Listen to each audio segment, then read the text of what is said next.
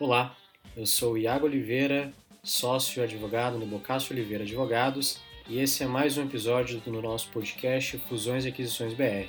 Um podcast leve e descontraído para tratar sobre os principais temas relacionados às operações de fusões e aquisições M&A no nosso país.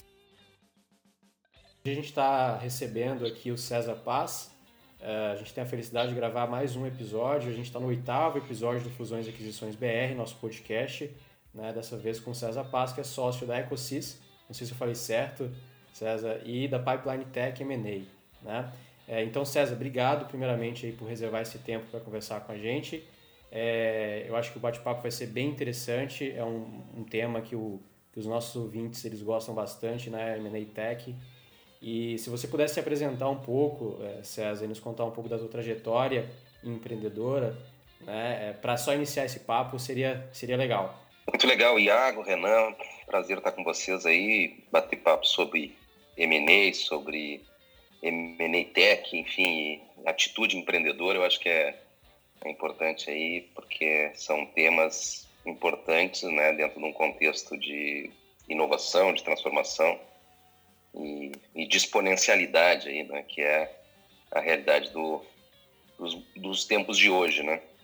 Então, me apresentando rapidamente, eu sou engenheiro de formação aí, mas eu não sou um engenheiro de vocação, né? Descobri, comecei a trabalhar muito cedo na indústria aeronáutica, trabalhei por quase 15 anos nessa indústria, trabalhei Grupo Aeromote, Varig, Embraer, e no meio dos anos 90 ali, muito impactado aí pelas transformações de tecnologia, especialmente da internet como como arquitetura básica de toda essa mudança de base tecnológica aí, é, eu faço parte dessa onda de empreendedores que nasceu ali nos anos 90, né?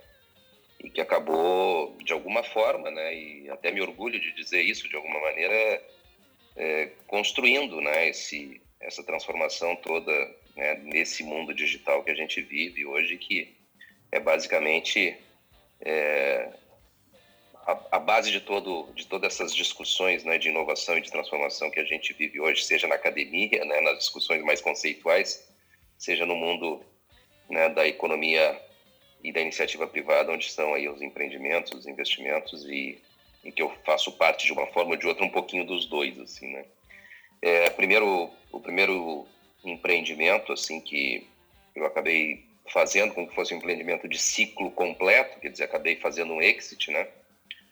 Foi uma agência nativa digital, se chama AG2, né, existe até hoje, hoje nas mãos do grupo, do terceiro maior grupo de comunicação do mundo, que é a Publicis. Eu já, já estou fora né, da AG2 fazem é, seis anos agora, mas foi um, um empreendimento que ele nasceu lá no, nos anos 90 e trabalhou muito na contracultura do modelo de no modelo da comunicação e da propaganda, né, sempre com muita base tecnológica e acabou, enfim, crescendo no centro do país, trabalhando com grandes marcas como Bradesco, Embraer, Natura, enfim, Rio 2016, e a gente acabou crescendo muito.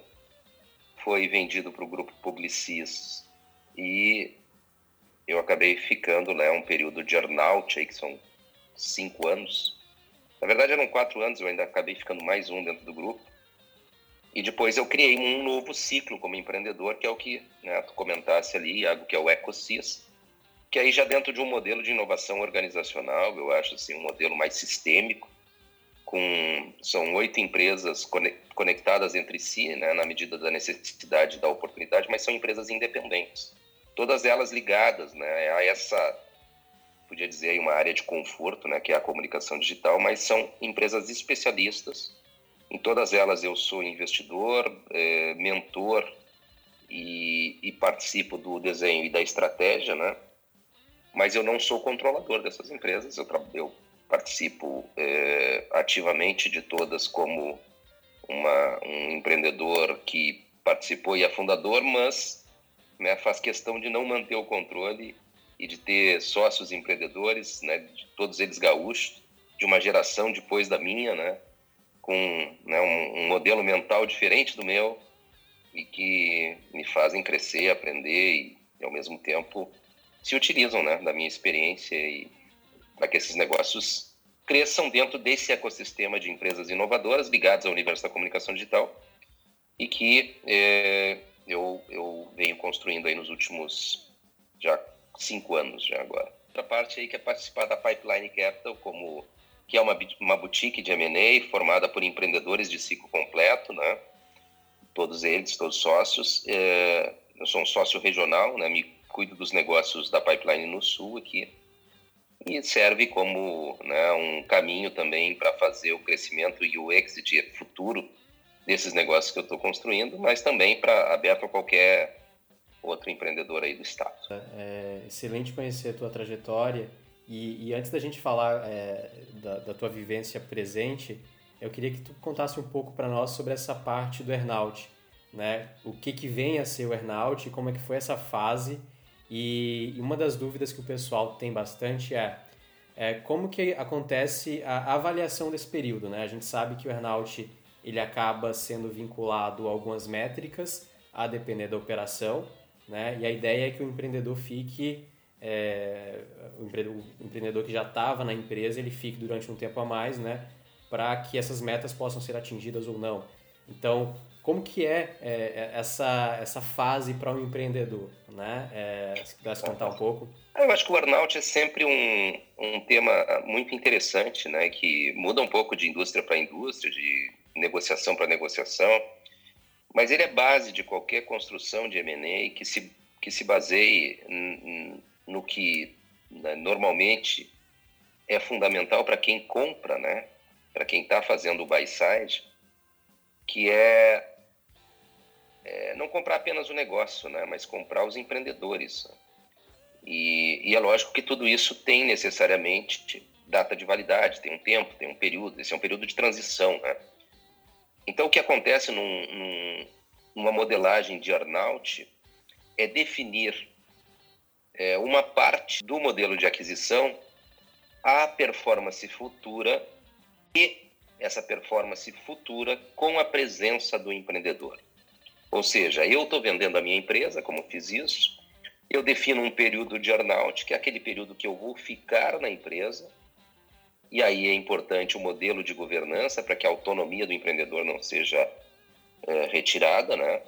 Então, é muito importante discutir isso, né? Qual é o modelo de governança pós-aquisição, né? para que a autonomia seja respeitada e que o empreendedor possa fazer, né, escalar o negócio ou fazer certamente o resultado, tendo liberdade para atuar. Né? Bom, então o período de earnout ele serve para isso, para projetar ganho futuro e atrelar o negócio a ganho futuro e, ao mesmo tempo, para, de alguma forma, segurar o empreendedor.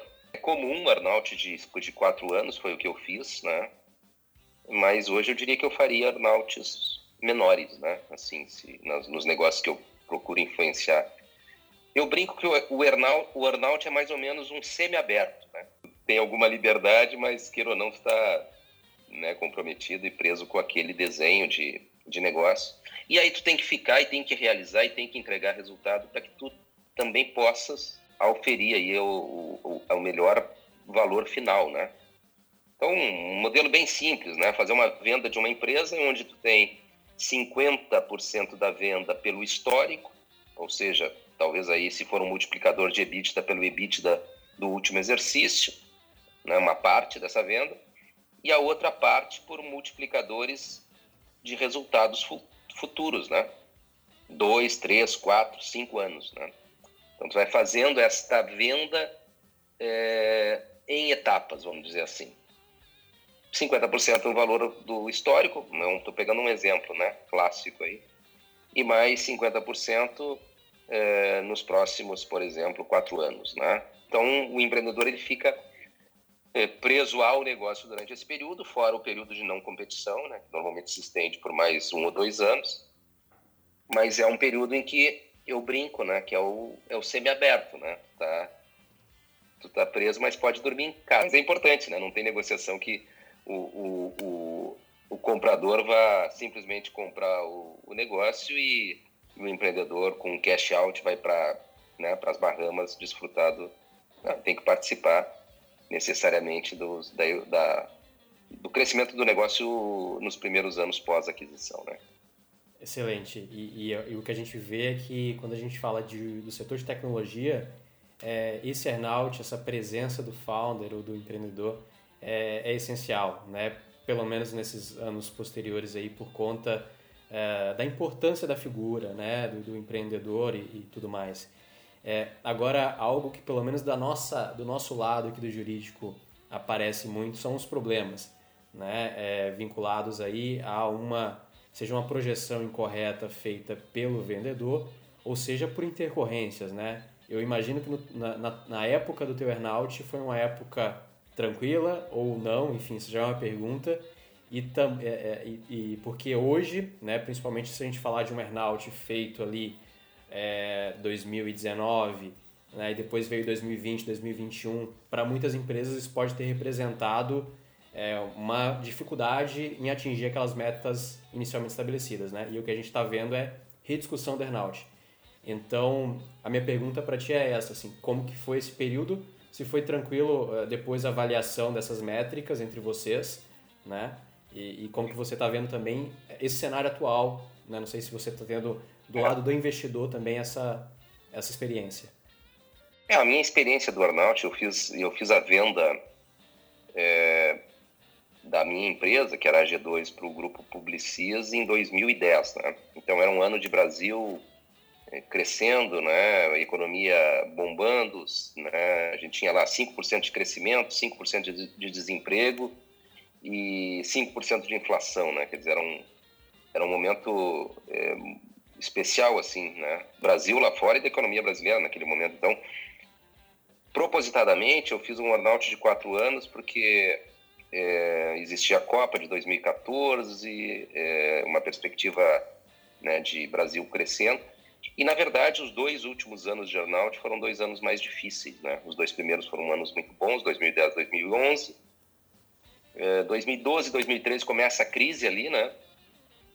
Então, assim, eu diria que eu tive, do período de quatro anos, dois anos que foram muito positivos, e aí tudo anda mais tranquilo, dois anos né, que aí tu começa a, a, não, a não uh, chegar nos objetivos, pelo menos traçados inicialmente, e começa realmente a rediscutir e começar a querer né, buscar uma liberdade maior ainda para tentar construir de forma diferente aquele resultado que tu tinha desenhado e tal. E aí tu começa a conviver com as questões de compliance, por exemplo. Né? Isso é muito comum numa empresa startup que é vendida para um grande grupo internacional. Né? E, e aí eu te diria o seguinte, né? a minha experiência foi uma experiência de viver um modelo, a lua de mel no primeiro ano, depois um ano normal e depois viver mais as turras, né? Ter um casamento mais complicado, assim. Mas sem ter que judicializar nada, assim, né? Sempre tendo e rediscutindo algumas questões, né?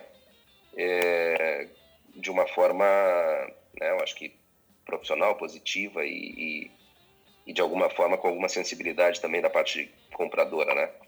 Mas eu, eu diria assim que desenhar um modelo de governança e, e conhecer, né, na verdade, é, a empresa compradora e a sua e as suas normas, né, de uma forma profunda é fundamental. Quer dizer, não dá para entrar, né, por, por, exemplo, uma empresa pequena dentro de uma grande corporação internacional e achar que o empreendedor, né, vai ter toda a liberdade do mundo, né?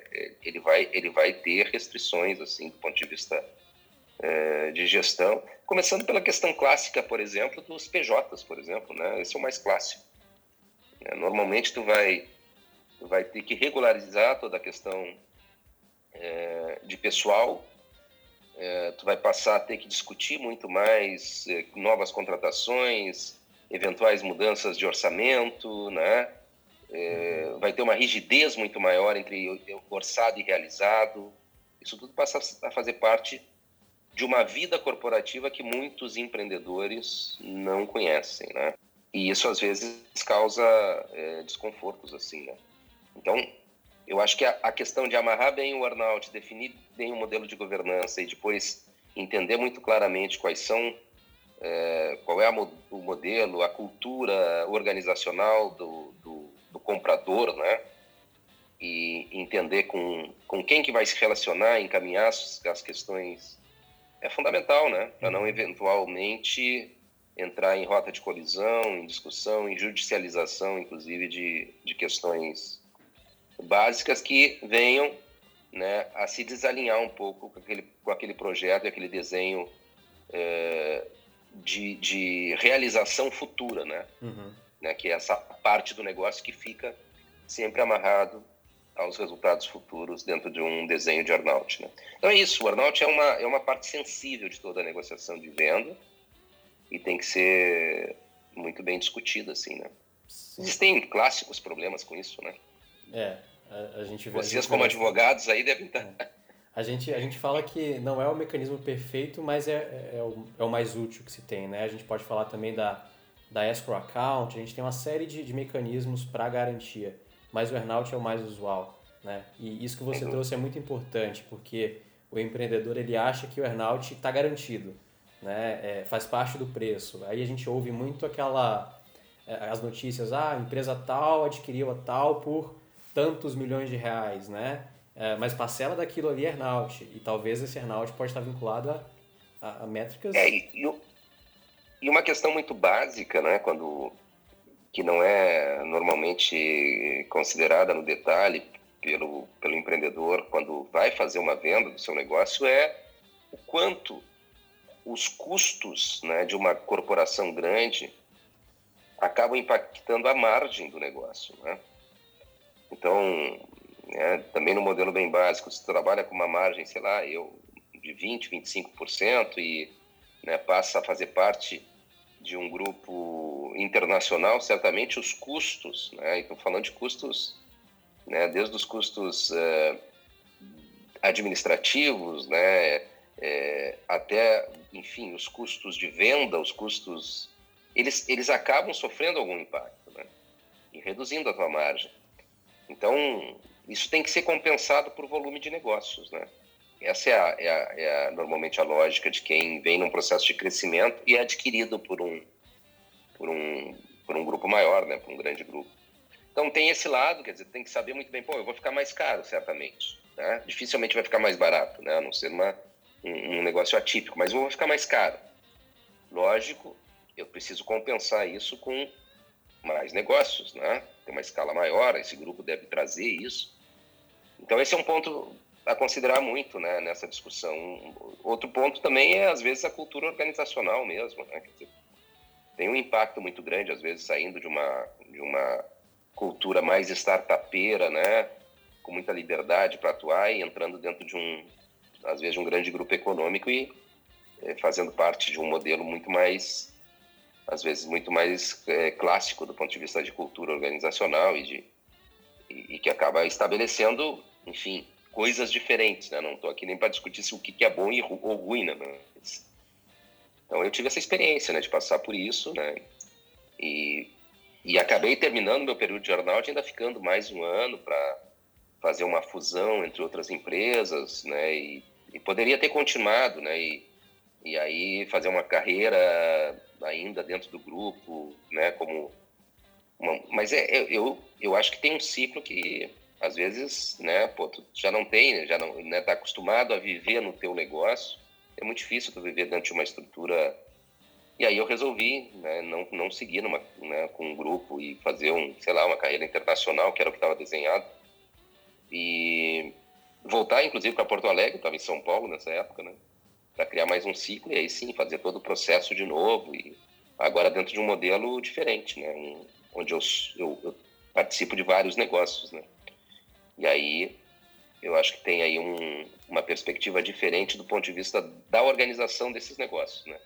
Hoje eu tenho quase uma anti-holding, assim, né? Um modelo que em que as empresas realmente precisam da independência, é um modelo mais sistêmico, né?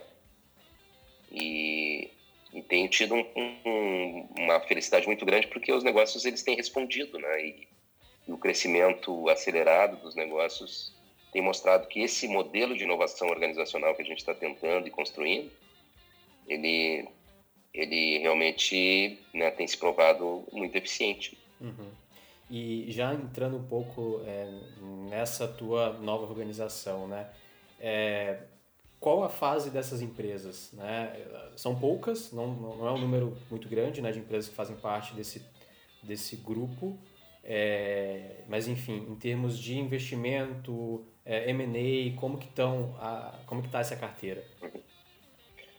Essa carteira que é um, é um portfólio próprio, né? É, eu, eu entrei em todas essas empresas num projeto ou como founder ou num projeto muito inicia, inicial, né? como investidor anjo e como um sócio estratégico. Né? E, e todas essas empresas elas são ultra especialistas, né? Dentro desse universo da comunicação digital. Todas elas têm um desenho de crescimento e orientação a resultado, trabalham com grandes marcas e às vezes trabalham duas juntas, três juntas, né? quatro juntas. Né? Então, clientes importantes, marcas né, nacionais internacionais.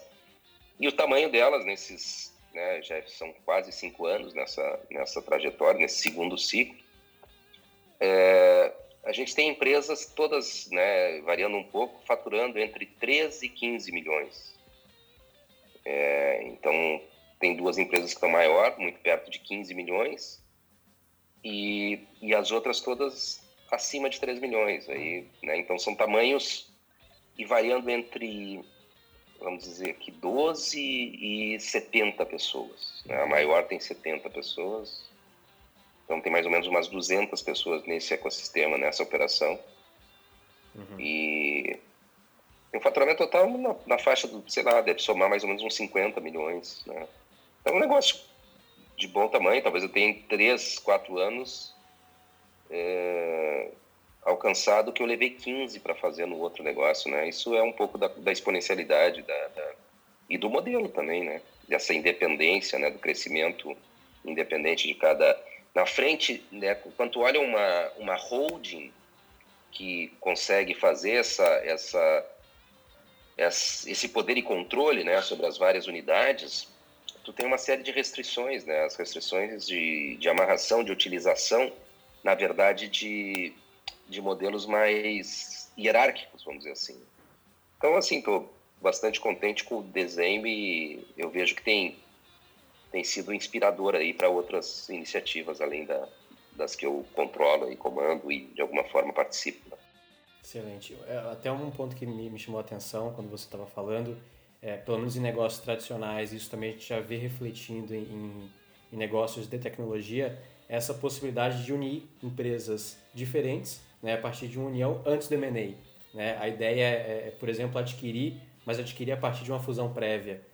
Né? Então, eu acho que essa possibilidade também é algo interessante, né? de ver empresas que têm um, um fit em relação à atividade delas e, e acho que na, na, aos olhos do comprador isso pode ser mais interessante, né?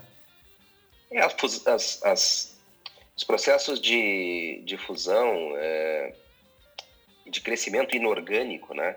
É, eles, eles são muito comuns, né? Quer dizer, tu tem às vezes tu tem isso já aconteceu no ecossistema né que é essas operações que que a gente está comentando aqui que eu é, acabei construindo.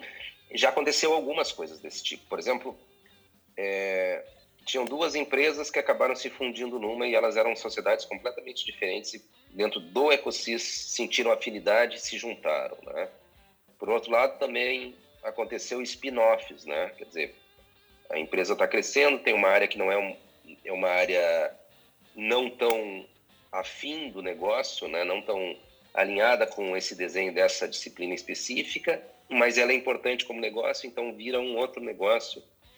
Então, os spin-offs e as fusões, é, elas acabam sendo naturais dentro desse modelo mais sistêmico, né?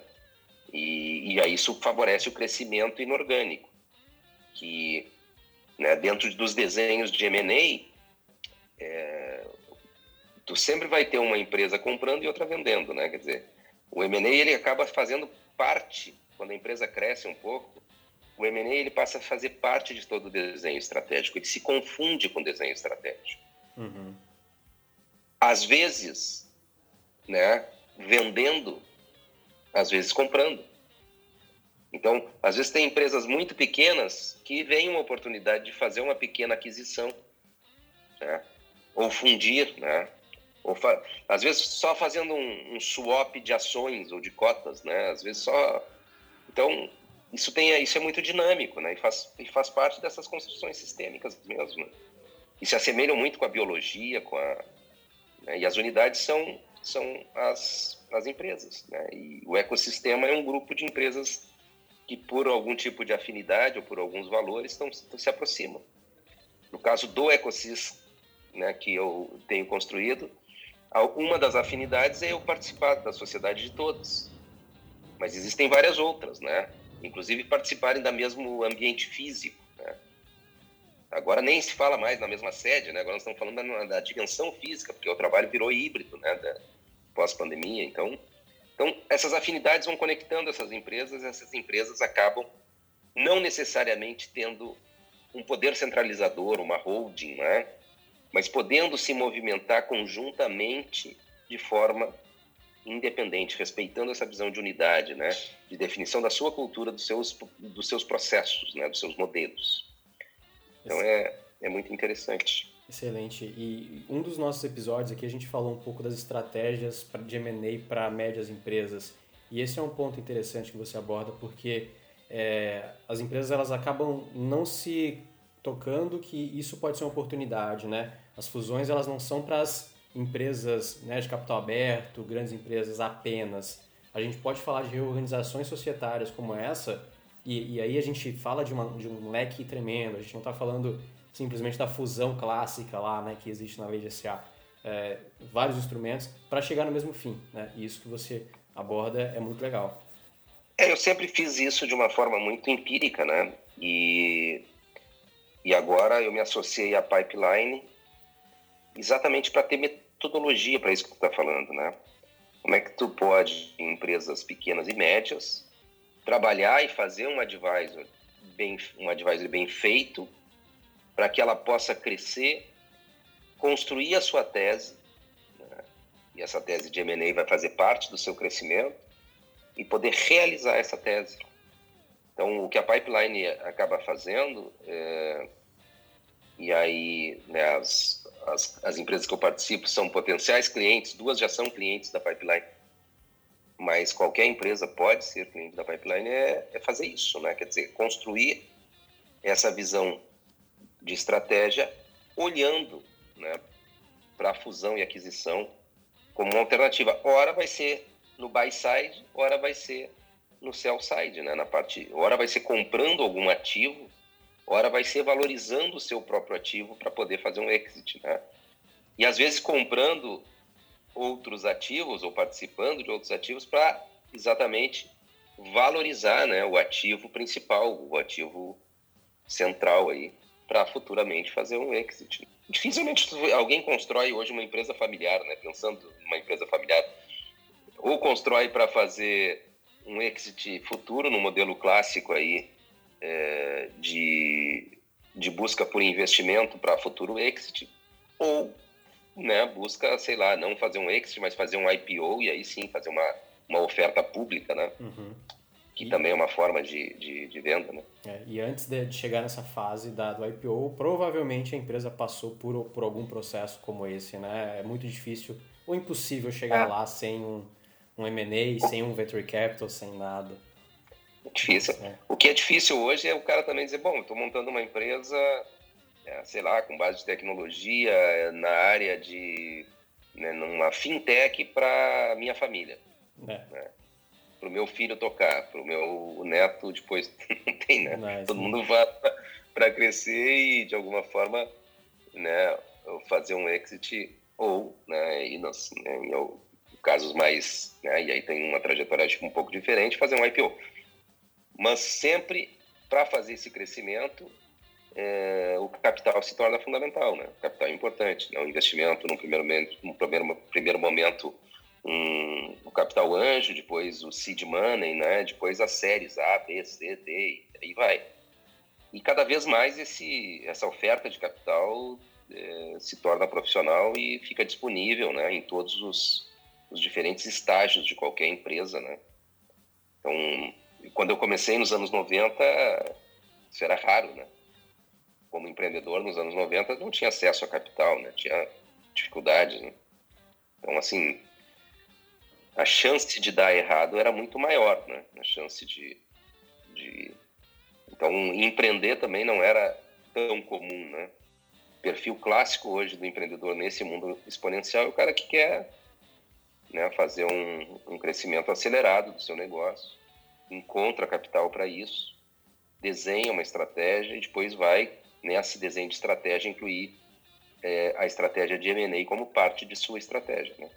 Perfeito, perfeito. E, e, e, até assim, era muito difícil você é, construir um planejamento e pensar, eu acho que eu vou chegar no IPO na Nasdaq. Era, acho que não existia. E hoje está muito, muito, pelo menos assim, as empresas nascem sabendo que isso é possível.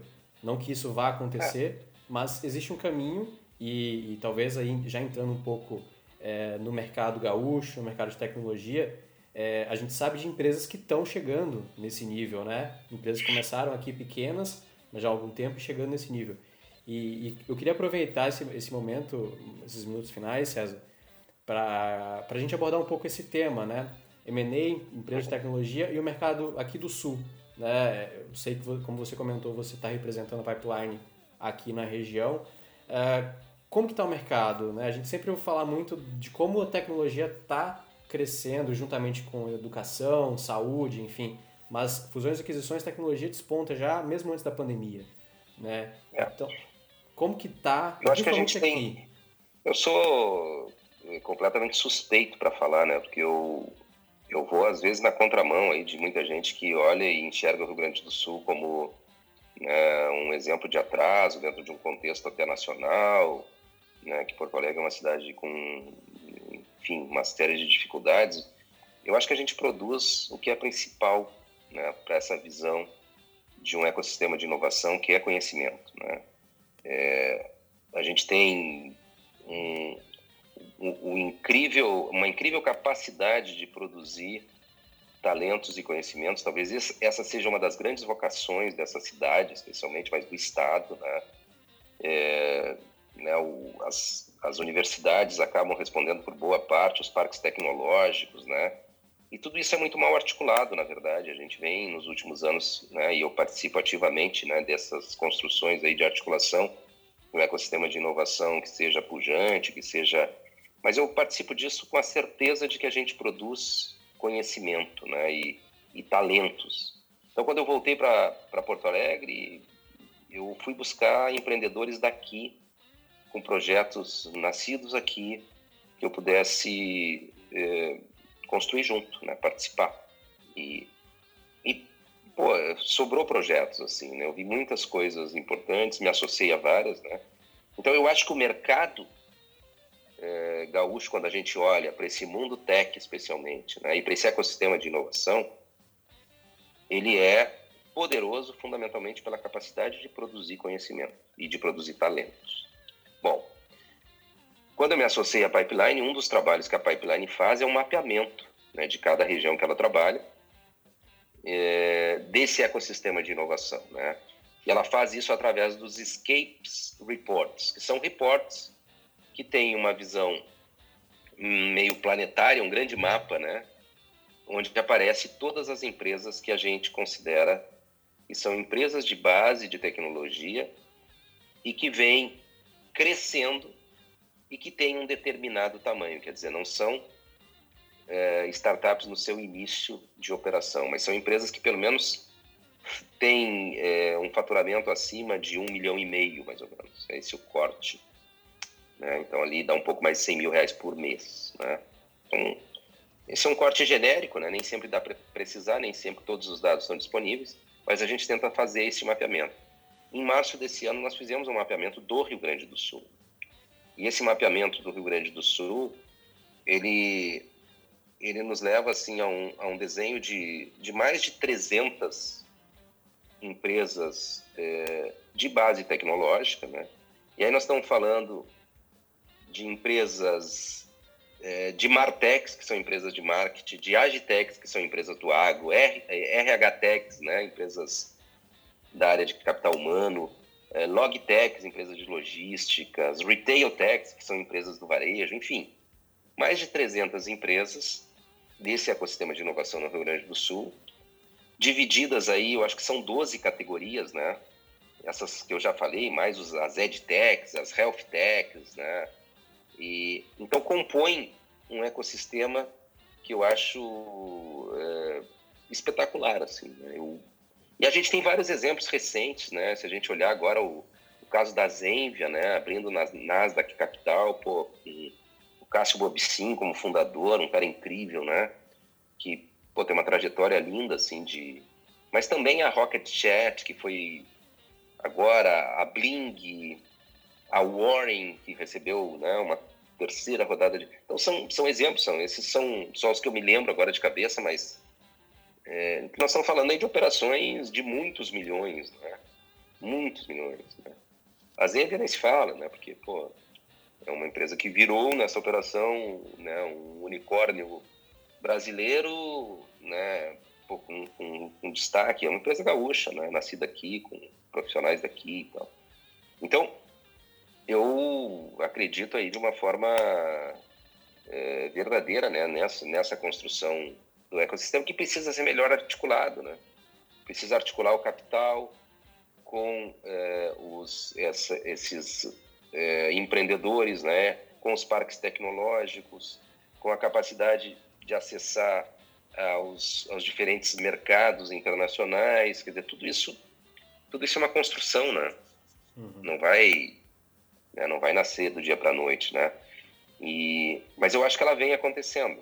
Né? E esses exemplos que eu trouxe aqui são, são só alguns exemplos de empresas que cresceram e que realizaram recentemente, estou falando nos últimos meses, né? não estou falando nos últimos anos, estou falando nos últimos meses agora. É, movimentos e eventos de M&A muito expressivos né? no Rio Grande do Sul.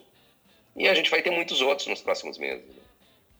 Então, mais do que participar de uma forma ativa como empreendedor, eu também quero participar desse processo é, como um cara que pode, sei lá, ou aproximar a capital, ou é, participar de um desenho de estratégia né, com, com outras, outras empresas né, que eu não necessariamente precise fazer parte, né?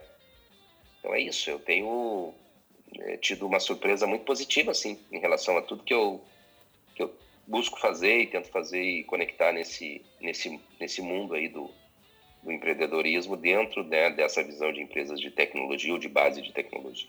E aí eu procuro participar também como, como cidadão, né, tanto do, né, da construção do, do Inquieta, aí, que é um coletivo né, que, que se articulou na cidade para a transformação local, mas também no Pacto Alegre, que é um outro movimento aí liderado pela, pelas universidades, mas que tem essa visão de, de quádrupla hélice, né, de ter universidade, poder público, iniciativa privada e, e também a sociedade em geral é, organizada de, de alguma forma, construindo algo, algo positivo né, para a cidade em termos de ecossistema de inovação. Né? A gente acredita bastante é, no mercado do Sul e principalmente do Rio Grande do Sul, não só por estarmos aqui, mas é, por ver o interesse é, de grandes players do Brasil de fora, não só por tecnologia, a gente né, ouve e vê outras áreas também, mas especialmente por tecnologia, e foi o que eu comentei antes. A empresa que está surgindo agora, que está crescendo agora, ela vê pares chegando, por exemplo, como a Zenvia né, na, na, Nasdaq, ou a Warren, enfim, Rocket Chat, que são exemplos. Né? Mas, César, é, chegando aqui ao nosso final, eu queria realmente agradecer, foi um, um bate-papo é, fenomenal, é, pontos que a gente já tinha tratado nos últimos episódios, mas é, conversar contigo é, que vivenciou muito desses pontos e trabalha com ah, esses pontos como Earnout, enfim, tudo que a gente falou aqui um pouco, foi, foi realmente de grande valia. Né? Então, é, obrigado pela tua disponibilidade de novo, né? e eu queria deixar uns minutos finais aqui para suas considerações finais e para a gente encerrar. Bom, vou aproveitar esses minutos, eu acho que para reforçar um pouquinho essa fala final, né? Eu, eu tenho eu tenho convicção assim que a base de toda essa construção é a produção de conhecimento, né? E, e, com, e como a gente tem nessa cidade, nesse estado, esta capacidade, é importante que a gente acredite nela. E para e que a gente possa reter esses talentos que a gente produz, né? E esses talentos que a gente reproduz em profusão, né? É, a gente precisa ter lugares que sejam bons de morar. Né? Então não existe só a questão específica de produzir talentos, de formar talentos, né? ou até de dar uma condição inicial nesse ecossistema de inovação. Né? E é importante também a gente falar que não se faz só inovação a partir de tecnologia, né? A gente pode falar de inovação sem base tecnológica, isso tem poder também. Né? A gente falou algumas vezes aqui de inovação organizacional, por exemplo, né? Ou de... Mas é importante que a gente construa espaços, né? E aí estou falando especificamente cidades onde seja bom morar. Então a gente, além de se preocupar com né, essa visão de construção do ecossistema, de, a gente tem que se preocupar nessa capacidade de construir lugares onde as pessoas gostem de viver. E aí não tem como a gente pensar e falar em desenvolvimento a não ser através de, né, de um desenvolvimento que ele seja sustentável, inclusivo, diverso, né? E aí é desenvolvimento de verdade, né? Então, eu acho que a gente tem vivido aí a, uma, a, uma ânsia de falar sobre, sobre modelos de desenvolvimento e eu acho que a pandemia nos ajudou a refletir um pouco sobre isso, né? Mas a gente tem que pensar em modelos de desenvolvimento que eles sejam inclusivos e sustentáveis, né? Senão a gente não vai conseguir fazer lugares bons para se viver. Né? Eu acho que a transformação começa nas cidades, né? A gente pode e a gente tem um exemplo muito claro aí, né, que a gente gosta de se inspirar, que é o exemplo de Medellín, né, que sai de uma condição de cidade mais perigosa do mundo para uma das cidades mais inovadoras e criativas do mundo em menos de 20 anos. Então, é, fecho com essa, com essa ideia de que, mais do que construir os ecossistemas de inovação, a gente precisa construir espaços né, bons de viver e de morar para que as pessoas fiquem, né? As pessoas se né, é, para reter esses talentos que a gente vem formando há muitas décadas aí e que vem brilhando no mundo todo, né? Então é isso. Obrigado aí pelo tempo, pelo papo. E vamos ficar à disposição aí para qualquer outro momento fazer e repetir uma conversa. Excelente. Como essa. É, excelente, César. Foi ótimo. Obrigado. E aos ouvintes, fica de novo é, o nosso convite para que envie dúvidas ou sugestões pelas nossas redes. A gente está ali no Instagram, no LinkedIn, enfim, ficamos à total disposição. Muito obrigado.